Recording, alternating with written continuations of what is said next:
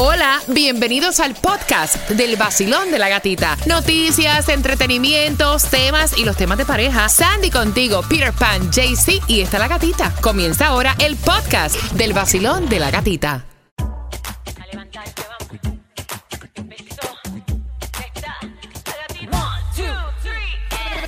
Es el vacilón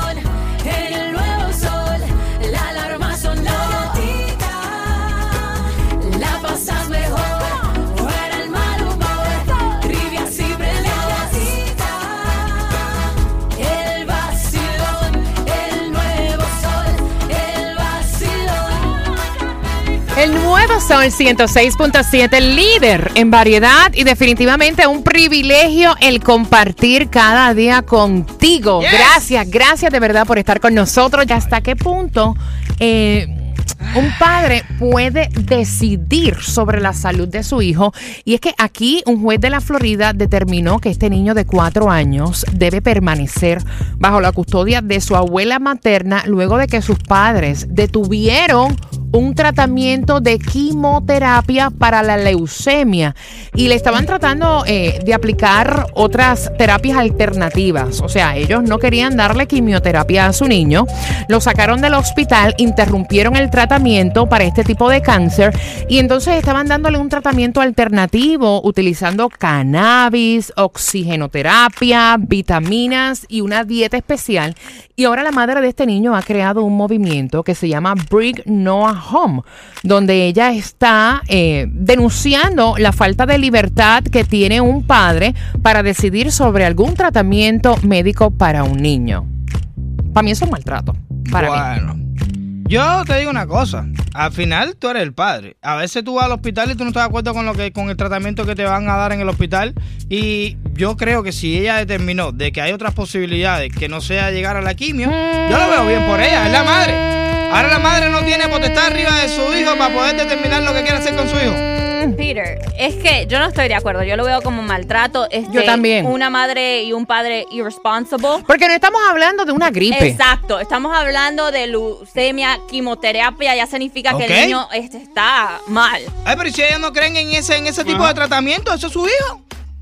Ellos están buscando la forma, no es que lo tiraron para la casa que se muera. Ellos trataron de buscar la forma que a ellos le conviene, no, es no la que quieren darle. maltrato. ¿Qué piensas tú? ¿Puede un padre decidir en un caso de salud sobre la medicina? 305-550-9106. Basilio, buenos días. Pues es una, es, es una situación difícil porque uno como padre, siempre y cuando le esté dando un tratamiento a su hijo, uno debe poder elegir qué tratamiento darle. Muchas veces la quimio en vez de ayudarle, los mata más ligero. Entonces, pues en ese caso yo diría que uno sí debería de tener la opción de elegir qué tratamiento uno escoge para su hijo o su hija. Yo digo que es maltrato, pero Pan dice que uno como padre debe tener que la, la libertad de opinar. Esa- no, la, la- la libertad de decidir qué tratamiento tú le quieres dar Pero a tu es que tú no eres médico. O- Ok, yo no soy médico, pero ¿cuánta gente no se ha muerto por negligencia médica? A Sí, mejor pero no estamos dicen- hablando de Pero una vacuna, de un una vacuna. catarro. Exacto, Y, pero- y si yo no estoy de acuerdo con, con- con la ciencia, Mira, no quiero, no me déjame, interesa. déjame decirte, déjame decirte que el Estado y el gobierno pueden tomar acción contra los padres que tomen decisiones que pongan en peligro la vida de sus hijos. Incluso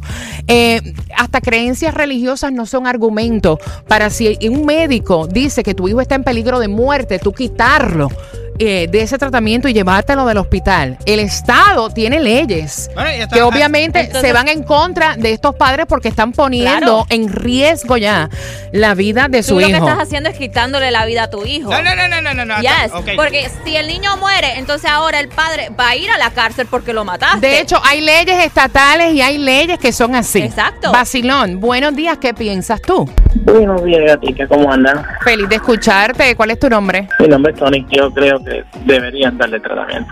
Sacarlo de la- del tratamiento, sí, eso es como un maltrato. Si le va a salvar la vida, definitivamente hay que dárselo. Eso es como unas religiones que no dejan poner sangre o cambiar sangre o algo así, eso está muy mal también. Gracias por marcar, mi rey. Un besito, Ah, Tony. ok. A ustedes, buenos días, gracias. Basilón, buenos días, hola. Sí, buenos días. Esos padres deben de ser eh, cargados con negligencia infantil eh, porque ya hoy en día, y en un caso de leucemia, que ya hoy en día hay muchos tratan mucha quimioterapia efectiva, ese niño bien puede alcanzar una remisión clínica y estar muchos años sin, sin la enfermedad. Entonces, esto, estos padres, eh, debido a la ignorancia y a 20 mil idiotas que hay que le ofrecen al, eh, tratamiento alternativo de cannabis y 20 mil cosas que no se ha demostrado que pueden eh, tener ningún beneficio en el tratamiento de la leucemia ni en ningún cáncer. Gracias, mi corazón. 305-550-9106. Basilón, buenos días. Hola. Yo, que sabes, que crea o no crea en, la, en las otras medicinas alternativas, pero sí creo en la decisión de un padre de tomar la decisión que le dé la gana con su hijo. Yo sí creo en la decisión de un médico cuando dice tu hijo se está muriendo y hay que hacer esto. Bueno, y o se- sea, olvídate del caso. ¿Qué es Él lo que hay está que diciendo hacer? que tu hijo tiene. A se lo, me- puede a lo salvar. mejor busca una segunda opinión Exacto. médica, pero cancelarle un tratamiento, óyeme. Exactly. Ah, pero yo soy dueño de mi hijo.